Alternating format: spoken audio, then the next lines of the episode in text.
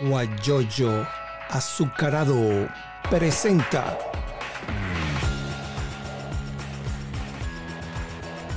la noticia con Eleazar Benedetto. Edwin Luzardo, él es diputado por el Estado Zulia y mi nombre es Eleazar Benedetto, estamos transmitiendo de Houston, Texas. Soy periodista de acá de, Venezuela, del estado Anzuategui.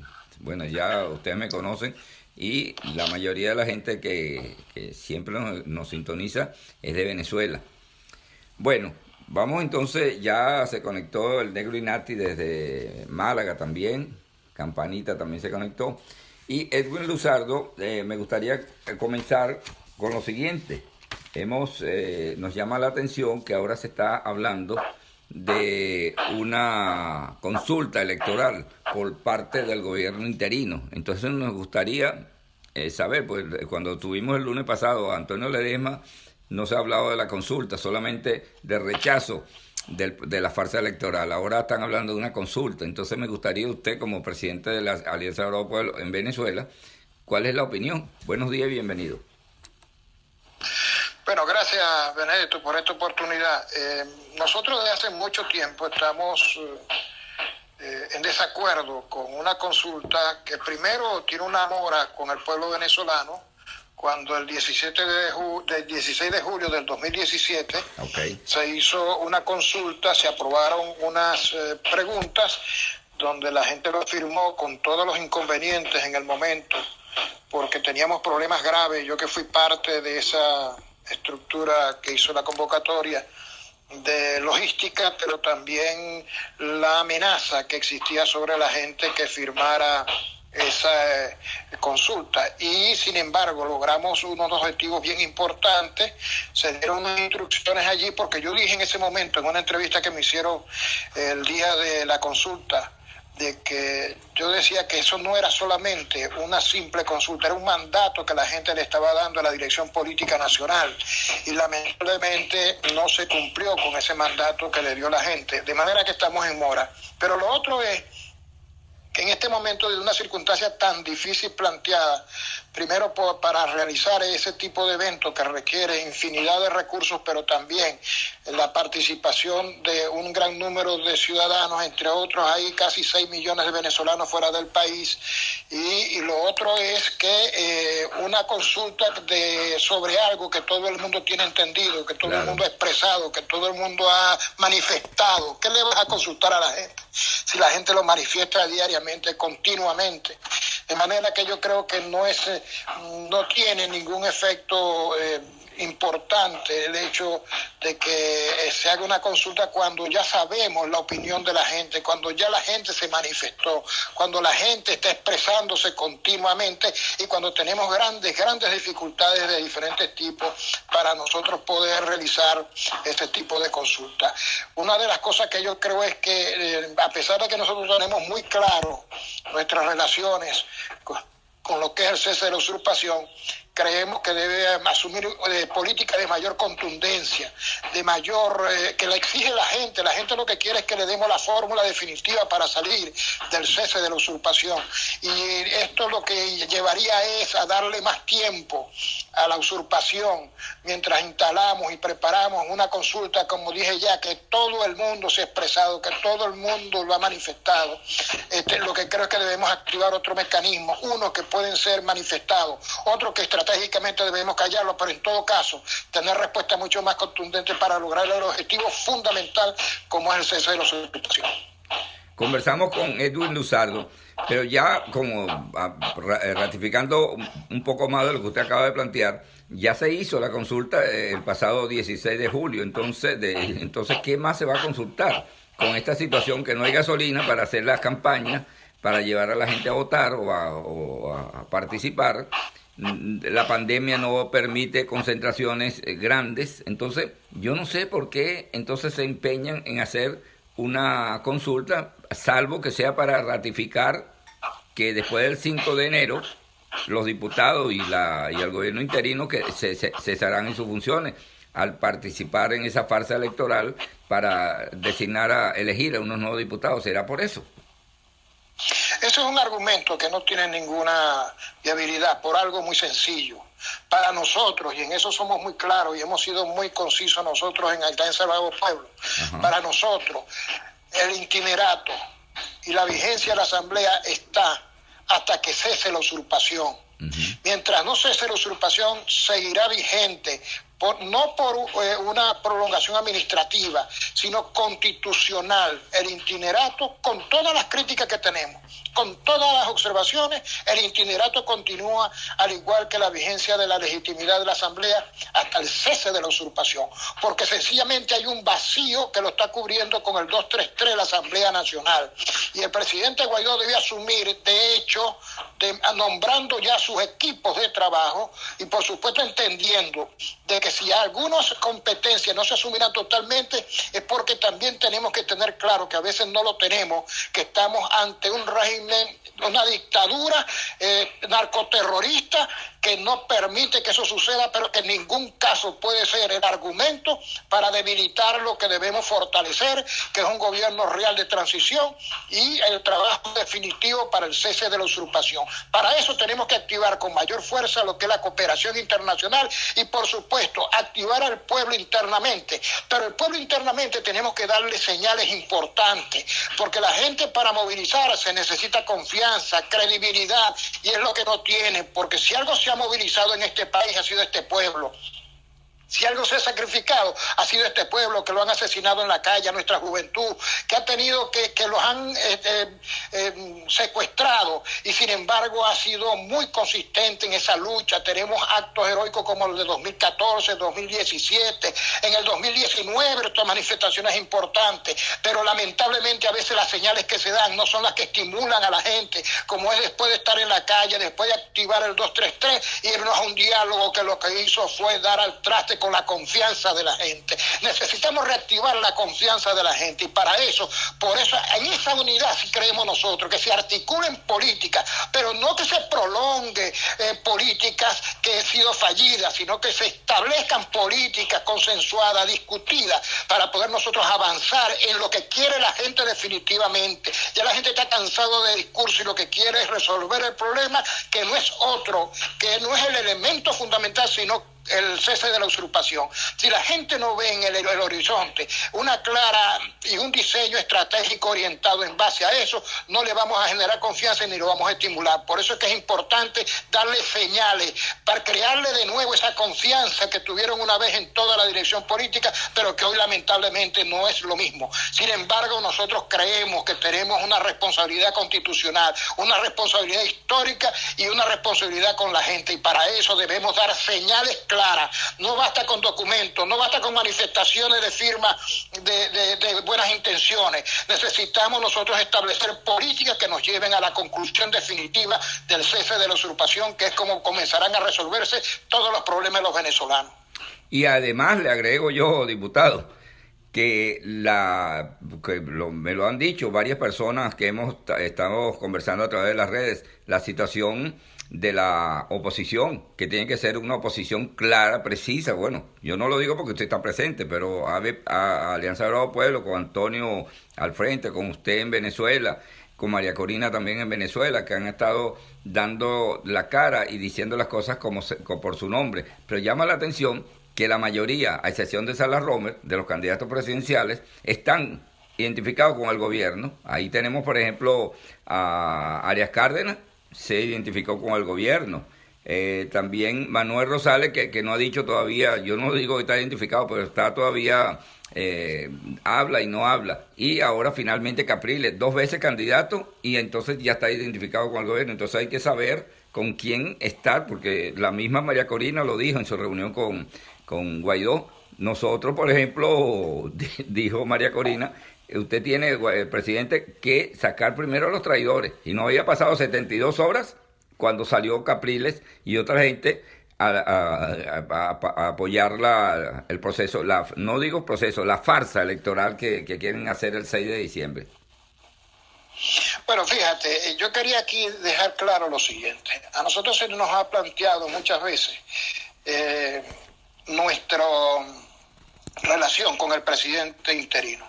Lo primero que queremos decir es que nosotros estamos claros en el 233 y en el itinerato. Lo reconocemos y creemos que debe mantenerse a pesar de todas las observaciones que hacemos después del, del 6 de diciembre, después del 5 de enero, hasta que no esté el cese de la usurpación definitivamente haya cesado. Segundo, a pesar de eso, nosotros no le firmamos un cheque en blanco a nadie.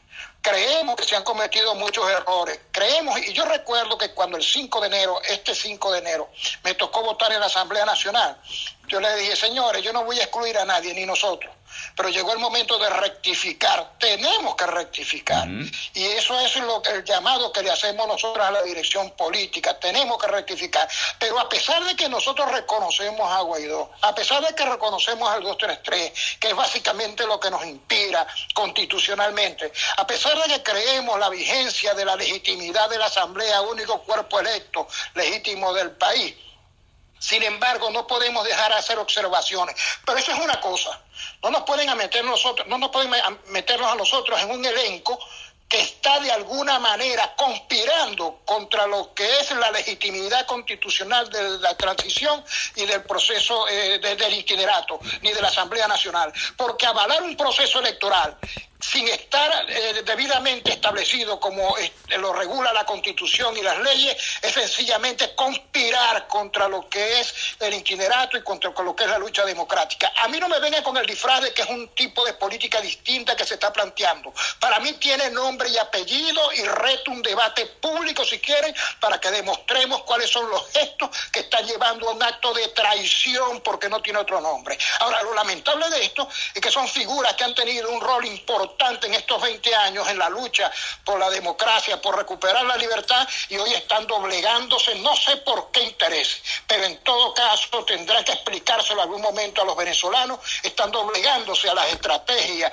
de la usurpación, porque sencillamente poner en duda el 6 de diciembre la ilegitimidad de ese proceso, poner en duda lo que es la legitimidad del itinerato, es sencillamente ayudar al a la usurpación. Y eso no tiene otro nombre sino traición. Que le aclaren al país que no es que están luchando por condiciones ahora disfrazando. No, aquí ya los grises no tienen cabida. Aquí es la lucha del narcoterrorismo. Aquí es la lucha de los que han eh, usurpado el poder del pueblo contra lo que es la constitucionalidad, lo que es la democracia y lo que es vivir en libertad.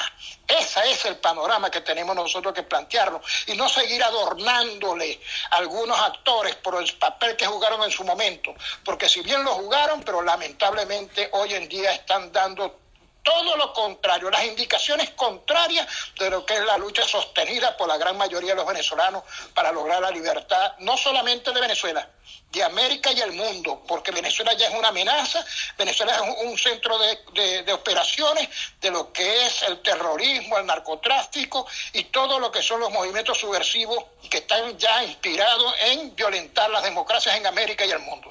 Sí, agregando algo más de lo que usted dice, dan pena todas esas personas que, que están eh, pensando hacer de una y de un lado a otro. Fíjense, por ejemplo, eh, la magistrada Blanca Rosa Mármol de León eh, fue la vocera de esta organización que se llama ANCO, no sé si Asociación Nacional de no sé qué cosa. Ellos están invocando el artículo 33 de la Constitución de la República Bolivariana de Venezuela y enviaron una comunicación a la OEA, al señor Almagro, donde dice, pues el artículo 33 dice que se ha perdido lo que es la constitución y ellos exigen la participación de un auxilio electoral humanitario.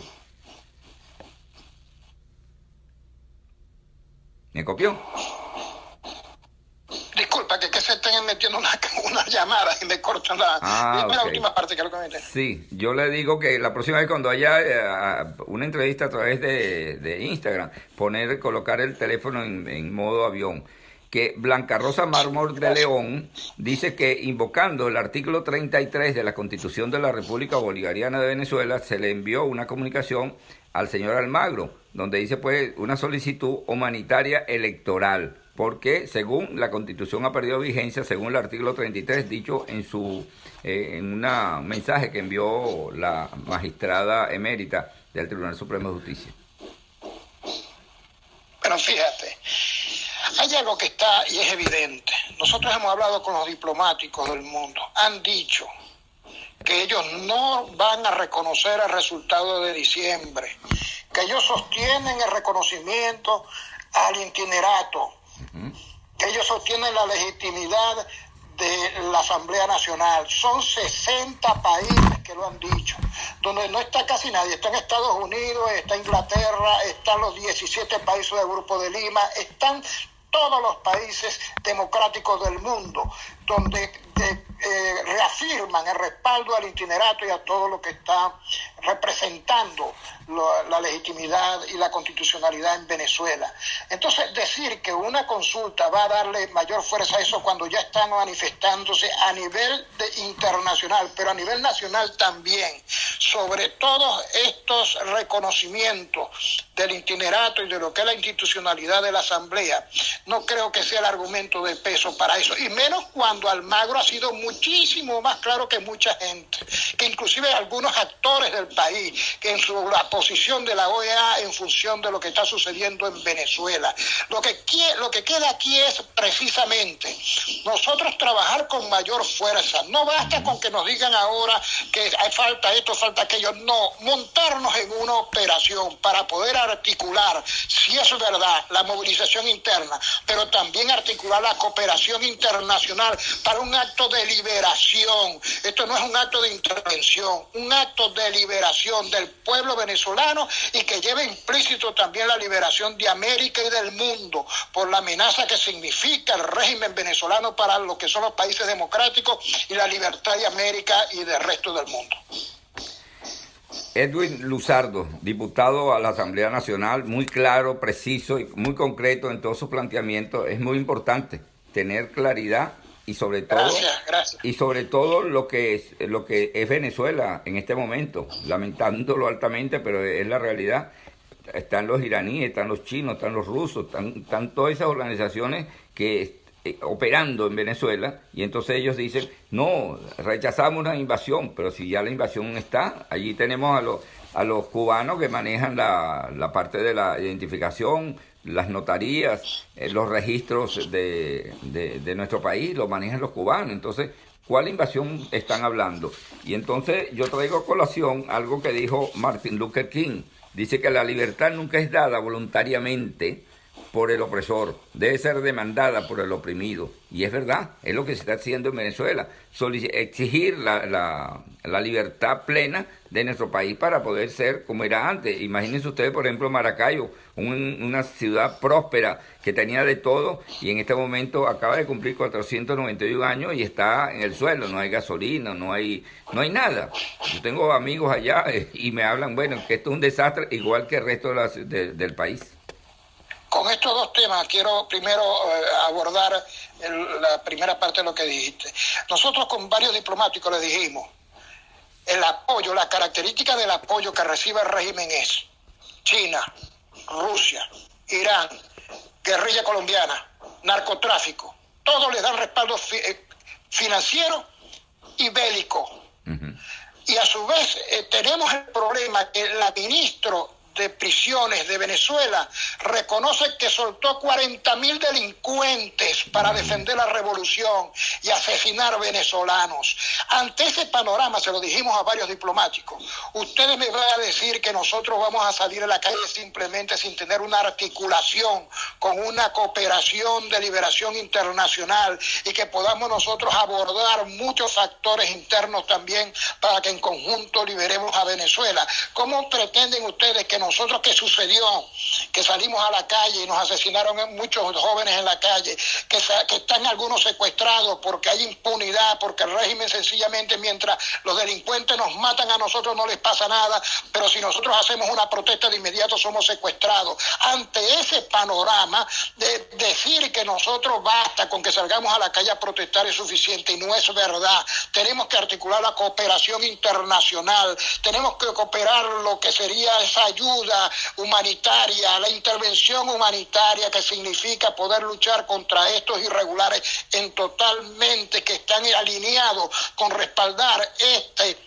esta narcodictadura, mientras nosotros solos en el pueblo lanzarlos a la calle sin esa articulación sería un riesgo innecesario. Es importante estimular la acción de calle, es importante estimular los gremios profesionales, es importante estimular los gremios sindicales, empresariales, es importante activarnos, pero tiene que ser alineado bajo una estrategia que dé garantía de éxito, garantía de triunfo. Ya la gente no quiere seguir disparándole al aire, la gente no quiere seguir llevando las voces al aire, quiere hay hechos concretos, estrategias concretas, líneas concretas, que muchos y yo en eso estoy claro, no se podrán decir, pero nosotros tenemos que, para darle confianza a la gente, que es lo que necesita, porque la gente está descreída y con razones, porque mientras estamos en la calle asesinándolo, matándolo, habían otros dialogando. Y fíjense ustedes dónde están los promotores del diálogo, hoy sirviéndole de colchón a lo que es la estrategia de la dictadura para tratar de relegitimarse o de legitimarse, cuando ya sabemos que están fracasando cuando ya sabemos que no tiene ninguna posibilidad de legitimarse y sin embargo parece ser que la presa más importante es acabar con Guaidó el itinerato, que la presa más importante es acabar con la Asamblea Nacional, eh, prestándose esa jugada, esa estrategia de régimen de unas elecciones este, fraudulentas, ilegítimas totalmente, y nosotros, por el contrario, a pesar de nuestras críticas, de nuestras observaciones, estamos claros que por encima del interés particular, por encima de los intereses grupales, debemos colocarnos en una línea estratégica que libere al país, y repito, al país, América y el mundo. Eh, eh, eh, Con relación al Zulia, quiero dar unas cifras importantes. En el Zulia es verdad, primer productor de leche, de carne, de petróleo. De todo. Este, de, todo. Y, y éramos 4 millones 400 mil habitantes aproximadamente. Con el problema del Zulia, que tiene mucho más años que el problema de la gasolina, con la electricidad, que tenemos ya años, a pesar de haber sido, por cierto, Maracaibo la primera ciudad con electricidad en, en Sudamérica, que a pesar de todas esas cosas, tenemos años padeciendo eso y eso ha llevado a que un millón ochocientos mil zulianos hayan salido de, del país y de esos la mayoría en Colombia.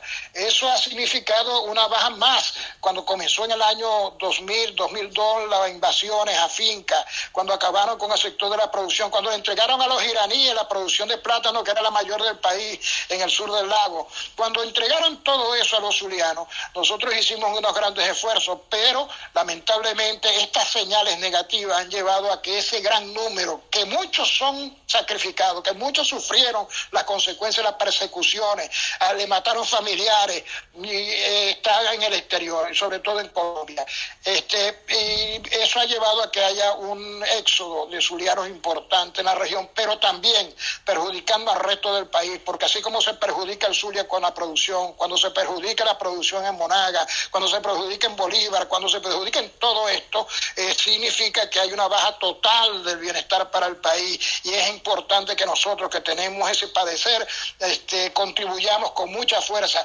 Yo creo que si nosotros damos señales importantes de poder nosotros lograr conquistar, tener la victoria sobre el régimen y la posibilidad de acabar con la usurpación, veremos muchísimos de esos surianos, pero también muchísimos venezolanos, de esos cerca de 6 millones que están en el, exilio, retornando a luchar con nosotros, porque lo hicieron, muchos de ellos lo hicieron. Muchos de ellos se tuvieron que ir por eh, presiones porque su familia estaba padeciendo, pero estoy seguro que retornarán porque tengo la manifestación de muchísimos de ellos, sobre todo de Zulia, que están dispuestos a retornar si nosotros damos señales claras de poder nosotros articular una estrategia para salir de la usurpación. Sí, yo cuando usted dice hacer eso, yo, yo estaba muy pequeño, yo, pero yo recuerdo cuando la dictadura de Pérez Jiménez, todo el mundo decía la última dictadura, y la gente que estaba afuera, por motivos ya conocidos, regresaron en, en aviones eh, fletados por el mismo gobierno interino de la Razábal y llegaron a Venezuela, contentos para trabajar por el país. Y yo me imagino que esa misma gente, bueno, esa misma gente no, la gente que está en el, en el exterior en este momento, como yo y mucha gente, muchas personas, regresaríamos a, a buscar la manera de levantar a Venezuela porque hay que, hay que unir esfuerzos, porque como, decía un amigo, en la unión está la fuerza, unidos somos más y saldremos adelante. Pero fíjese una cosa, hablando del Zulia y hablando de las producciones, a mí me llamó la atención que se está exportando ganado a Irak a precios, bueno, casi regalados. Entonces digo, bueno, ¿cómo, cómo se va a, a exportar el ganado que me imagino que mucho es del Zulia, a Irak, a precios que son casi regalados. Bueno, fíjate, eh, una de las tragedias que tenemos es que el régimen, y parece que algunos actores que se le asocian, tienen una caleta que les permite soportar este desastre, inclusive lo poco que tenemos para poder lograr apoyo internacional, regalarlo entregarlo como siguen entregándole a Cuba gasolina y ahorita la crisis de la gasolina de nosotros está en su peor momento, como si le dan a Irán eh, carne cuando no tenemos nosotros carnes en el país. Pero ellos tienen su caleta, los narcotraficantes, los delincuentes que nos gobiernan tienen su caleta, pero hay unos que se les están asociando, que tienen su caleta, que le dieron 700 mil dólares, un millón de dólares, y con eso están ellos y sus familias cómodos, pero no les importa el país, y para el colmo vienen con el cinismo de tratar tratar de disfrazarnos un proceso electoral y que para rescatar al país. Aquí hemos tenido todos los ensayos del mundo. Aquí ganamos en el año 15 ampliamente y fue desconocido. Pero antes de eso, Antonio Ledesma ganó la asamblea, la alcaldía metropolitana y se le desconocieron todas sus competencias. Y después a los alcaldes y a los últimos gobernadores que lo alertamos, le dijimos, eso es traicionar el espíritu del 16 de julio, pero a su vez no los van a reconocer. Así fue. Al otro día, al otro día de haber sido electos esos cuatro o seis gobernadores, seis gobernadores, les quitaron todas las competencias, empezando por las policiales, porque ese es el norte, el terrorismo de Estado. Y una de las cosas que quería decirle, miren, a mí por ejemplo me planteaban el caso de Andrés Velázquez. ¿Cómo le iban a dar a Andrés Velázquez la gobernación de un estado donde el oro de sangre es uno de los de las operaciones más importantes de algunos militares corruptos y de algunos funcionarios y familiares del alto eh, régimen de la de la de las altas figuras de la dictadura venezolana. ¿Cómo le iban a dar esa gobernación? ¿Cómo si no se doblegaban ante la Asamblea Constituyente? Yo te quiero recordar algo. A mí me tocó dar siete ruedas de prensa cuando la elección de gobernadores y me remito a que las busquen. En todas dije lo que iba a pasar. Les dije, señores, vamos tenemos para ganar hasta 23 gobernaciones. Nos van a dejar 5 o 6 si acaso para aparentar la legitimidad del proceso. Si salen electos, nos van a obligar, dentro de las cosas que dijimos en las diferentes ruedas de prensa, a juramentarse ante la legítima constituyente. Si salen electos donde no les conviene, van a desconocer el triunfo, caso. Y fíjense ustedes lo que, todo lo que sucedió, todo lo que nosotros señalamos en esas siete ruedas de prensa, sucedió clarito. Y recuerdo que en la Mesa de la Unidad, y quiero contar esta anécdota, que en la Mesa de la Unidad se abrió un debate al respecto porque muchos decían que como ganamos tan fácil el 15, íbamos a ganar facilito las gobernaciones. Y nosotros le dijimos, por el contrario, si algo alertó al régimen, si fue un campanazo para el régimen es que no va a ser ninguna elección donde no haya posibilidades de que ellos puedan hacer la trampa y quedarse con todo. No va a haber ninguna elección competitiva ni que vaya a tener garantías alguna, porque precisamente el año 15 fue el campanazo donde le vamos a dar paliza si nosotros vamos con un proceso transparente, claro, garantizado, y ellos no van a permitir eso. Todas las convocatorias que hagan de ahora en adelante tienen plena garantía de lo que va a ser un fraude. Y así lo entendieron, pero después que pasó lo de la gobernación, lamentablemente. Y nosotros lo alertamos. Lo alertamos y fue un debate público. Y, y yo sé que había mucha gente de buena intención creyendo eso pero nosotros ya sabíamos lo que iba a suceder y lo alertamos. Como otros se prestaron, como siempre, a legitimar un proceso, sencillamente pensando en su cuarto de hora y no pensando en el país, que es lo que está convocando la nación, el país, el mundo. Que pensemos en la libertad del país, en la libertad de América y en la libertad del mundo. Permítame, diputado, de hablar de Blue Travel. Es una empresa de, de envíos de las cajitas. Usted sabe que la mayoría de los que estamos fuera siempre estamos pendientes de nuestra familia, de nuestros amigos, y siempre enviamos una caja, una cajita, una caja donde hay alimentos para esa familia donde no, no se consigue nada, aunque tenga el dinero no se consigue nada en Venezuela, lamentablemente. Blue Travel está ubicado en Atlanta y envía unas cajas de una caja media y una caja larga en 165 dólares. Usted puede eh, solicitar información a través del 7770 802 8973. 770-802-8973. Y también hablemos de dulces mestizas. Eso está en la Fundación Mendoza de Barcelona. Eh, la información la puede tener a través del 0414-829-7465. Ahí la atienden, ahí delivery y todas esas cosas importantes para que usted no salga de su casa. No hay gasolina, no hay carro para movilizarse. Allí van en motocicleta o en bicicleta para llevarle su pedido. Y eh, recuerda que Blue Travel tiene también boletos aéreos y paquetes aéreos cuando, bueno, abran la, la comunicación aérea entre Venezuela y otros países para que no haya problema en ese sentido. Otra pregunta le quiero decir, porque usted está ya como diputado y conoce la situación de, de lo que está sucediendo allá.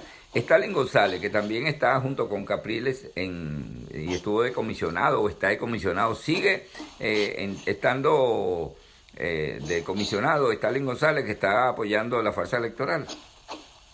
Bueno, yo por la salud del itinerato aspiro que no, no tengo esa información, la tiene Guaidó, pero yo aspiro que por la salud del itinerato eso ya esté descartado absolutamente, porque la verdad es que una de las cosas que dañan es que un representante tan importante de nosotros, que estuvo eh, mediando en algunos sectores internacionales, se presente ahora en esta circunstancia. Nosotros lo alertamos, nosotros lo alertamos. Yo que no tengo nada en lo personal contra Stanley, pero quiero decirle que nosotros teníamos tanto que cuando la primera vez que se cogió la directiva con Guaidó, la fracción 16 de julio se reservó el voto para la las dos vicepresidencias por una razón. Yo no tengo nada en contra de, en ese momento de, de y de Stanley, pero resulta que las señales que daban, y fíjense ustedes de dónde concluyó el Stanley, en asumir esa postura. Entonces yo aspiro que por la salud de todo, incluyendo del presidente Guaidó y del inquinerato, ya esa decisión hace rato que debió tomarse, hace mucho rato. Entonces, no, no está en mis manos, pero eso lo aspira todos los venezolanos y toda la comunidad internacional. Me dicen que él está en Venezuela. Yo, pensaba que todavía estaba en Washington, pero me dicen, no, no, ya regresó a Venezuela. Saldrán más eh, traidores, más alacranes de, del interinato, que, como se dice en el argot coloquial, saldrán del closet para incorporarse a la farsa electoral. ¿Quedan algunos? Bueno, hay una. le quiero confirmar lo siguiente. Ok. Te voy a nombrar estados que tengo testimonio. Lo que es en Yaracuy, lo que es en Aragua lo que es en eh, Zulia, lo que es en Monaga. Tengo testimonio firme de que el, el, alacranismo está actuando con mucha fuerza, con mucha fuerza. Y no solamente eh, está operando en ofrecer cargos, porque están ofreciendo como si fuera grajea cargos como diputado en la Asamblea Nacional. Eso era repartiendo grajeas, lo que tuvieran en eso. Pero sino también dinero, mucho dinero, valiéndose de las circunstancias que está viviendo el país de tanta necesidad, de tanta pobreza, y están ofreciendo mucho dinero. De manera que estos actores, estos alacranes, porque que lo haga el régimen ya sabemos quiénes son, que ya sabemos su naturaleza, pero estos alacranes van a tener, porque pasan a ser el elenco de lo que es esa usurpación, de lo que son los socios del narcotráfico, del terrorismo. Pasaron a ser parte de ese elenco. A mí no, que me, no me vengan con el cuento de que es una política planteada distinta, ni mucho menos. Que si se van a arrepentir, que lo ya, porque ya pasaron para nosotros ser parte del elenco que sostiene ese régimen. Es verdad, es preocupante porque yo pienso y también he recibido, no me atrevo a decir nombre, pero sí algunos de los estados que usted mencionó ya tengo conocimiento que a, nosotros como periodistas nos envían datos o informaciones, mira, fulano y fulano, y ya uno sabe quiénes son y que, uno decía, ¿están o no están? Por ejemplo, este sí lo voy a decir porque ya salió a la luz pública, José Gregorio Correa, que ya salió de Primera Justicia y se autoexcluyó. Pero es lo que llama la atención. Eh, parecido a lo que sucedió cuando la elección de gobernadores. Si se juramenta ante la Asamblea Nacional Constituyente, serán excluidos de, los partidos que forman parte. Y en este momento nosotros vemos que la mayoría de esos, de, esos gobernadores gobiernan con el partido de, donde son ellos. Pues entonces yo digo, bueno, ¿están, ¿están excluidos o no están? Entonces no, no entiendo esa, esa parte, pues. Bueno, el problema de la autoexclusión es que ha operado también mucho, y eso es una deuda que se tiene también con el país, la autoinclusión. porque son estos excluidos y a ratos están otra vez en las organizaciones. Tienen eh. que aclarar eso las organizaciones políticas. Eso no lo puede aclarar el individuo. Eso tiene que aclararlo las organizaciones políticas que están claras en sus objetivos. Si están claras en sus objetivos, no puede ser autoinclusión, porque aquí lo que ha operado hasta ahora es la autoinclusión de muchos de ellos. Y eso no puede ser lo que la señal que le den al país. Si son, si son autoincluidos, deben ser también sancionados por parte, desde el punto de vista moral, político, de, de las organizaciones a las que pertenecen, porque aquí hemos visto ya esa experiencia mucho. De manera que eso debemos tenerlo bien claro. Y la otra que les quiero decir y darles una información. Me puse a revisar una lista que me enviaron de los que se inscribieron. Esa gran cantidad, una gran cantidad de los inscritos me mandaron, no todas, pero una buena parte de la lista. Más de mil. Hay una gente que, hay una gran cantidad de gente que no sabemos ni quién es, que no, que puede ser ciudadanos respetados, pero en todo caso no tienen eh, carrera política, no tienen eh, lo buscamos a nivel académico, tampoco tienen una presencia académica. O sea, son gente que de alguna manera están allí, pero no tienen antecedentes de, de tipo político ni académico, y no hay mucho menos. Y me están informando que son los alacranes que inscribieron a mucha gente para empezar a convencer a otros actores políticos, entre esos diputados, entre esas figuras regionales, para inscribirlos como candidatos y dejar ese espacio para que renuncien y poderlos cubrir con estos personas.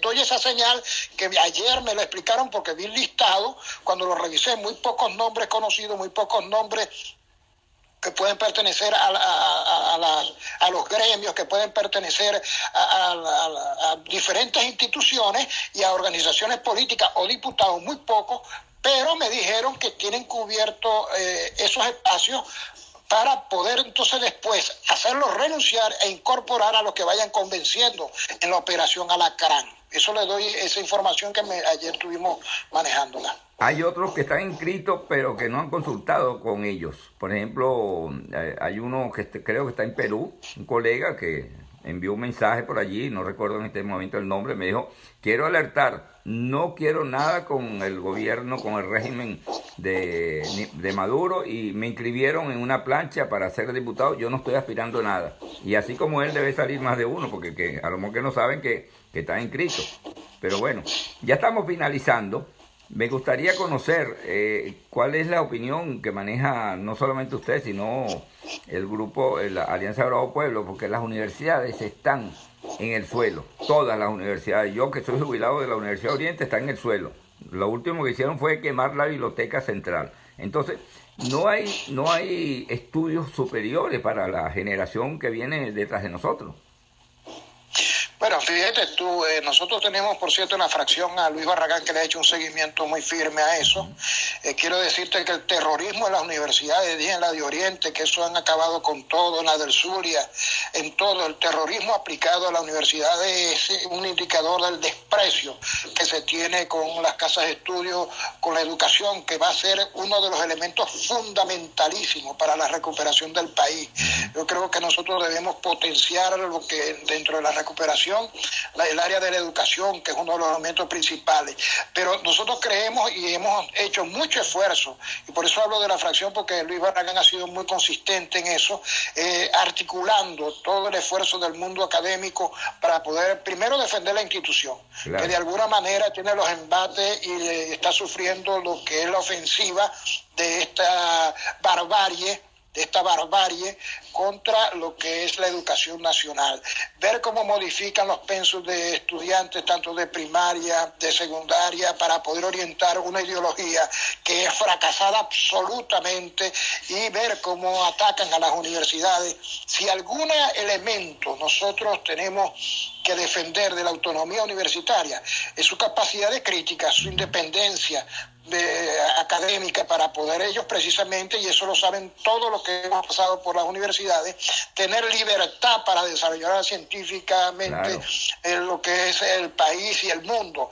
De manera que eso tendrá que recuperarse, la autonomía universitaria, y por el contrario lo que vemos es el asalto, acabar con laboratorios, acabar con espacio físico, el ataque a los... Y otro que es importante, Antes era un privilegio ser educador.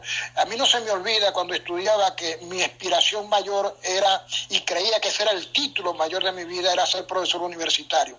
Ahorita imagínense ustedes que lo que tenemos son profesores universitarios subsistiendo, profesores universitarios que están sobreviviendo, eh, maestros de primaria, que es una una tarea tan importante y de secundaria, que son los primeros pasos en la educación, lo primero que uno recibe junto con la familia, que tenía que se conjugaban esos dos esfuerzos para poder formar a los ciudadanos y hoy estén en esa situación tan precaria. Entonces la familia, con toda la crisis que tenemos, la educación y sus educadores en esa situación y los espacios físicos, eh, de manera que eso tenemos que rescatarlo y es una de las cosas que nosotros debemos aplicar con mayor fuerza, porque es allí donde van a ser de el ciudadano que nosotros tenemos que formar para recuperar al país y para poder brindar de nuevo lo que es la luz para Venezuela, América y el mundo.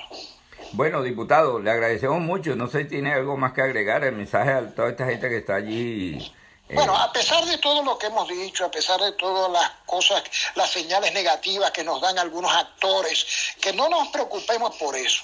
Son actores que pasan a la historia con letras negras, bueno, negras tienen que ser, pero van a pasar a la historia negra del país, a la historia negra de, la, de América, a la historia negra del mundo, y que eso no nos va a milanar a nosotros tengamos fe y confianza. Cuando nos vemos en las peores circunstancias, así el ejemplo que nos dio Libertador, el ejemplo que hemos dado nosotros cuando somos perseguidos, cuando tenemos la visita, yo he tenido 21 visitas, cuando hemos tenido nosotros todas las limitaciones, cuando tenemos a tantos venezolanos perseguidos, a tantos venezolanos que han tenido que salir al exterior para sobrevivir sus familias acá, a pesar de todo, tengamos profunda confianza y, y nosotros vamos desde las comunidades a impulsar lo que debe ser realmente una ofensiva política, una ofensiva social y una ofensiva en todos los campos, con la cooperación internacional, con la intervención humanitaria que debe surgir, porque solo no vamos a poder, pero que tengamos fe en la victoria de los demócratas, en la victoria de los libertarios de Venezuela. Sigamos con fe y confianza. No nos dejemos nosotros amilanar por todos estos hechos, sino que con fuerza vamos a continuar luchando y vamos hasta que logremos definitivamente liberar a Venezuela y eso es un indicador importante para el mundo y para América, que nosotros los venezolanos nos convirtamos de nuevo en liberar a nuestro país, pero también en contribuir a liberar a todos estos países que hoy tienen como centro de operación el terrorismo a Venezuela, pero que mañana será entonces el centro de operación de los demócratas de América y del mundo para nosotros exportar libertad, exportar democracia como lo hicimos una vez. Muchas gracias, el diputado Edwin Luzardo. Por gracias a ti y a toda la audiencia, gracias, muchas gracias. Muchas gracias a ustedes por haber compartido estos minutos con nosotros y nosotros nos retiramos. Será mañana, vamos a conversar con Samuel Escarpato, un ecologista que está en Italia, es venezolano y con él vamos a conversar muchas cosas interesantes sobre ese, la ecología, sobre esos puntos importantes que él, este, el ingeniero Escarpato maneja.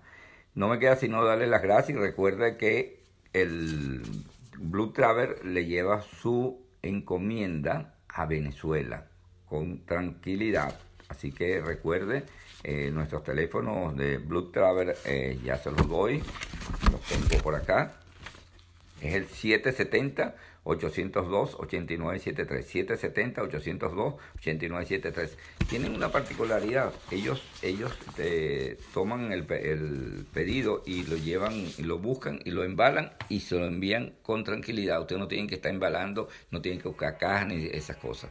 Así que muchas gracias por haber compartido con nosotros estos minutos y nos retiramos. Será hasta mañana. Buenos días. Guayoyo azucarado. Presentó la noticia con Eleazar Benedetto.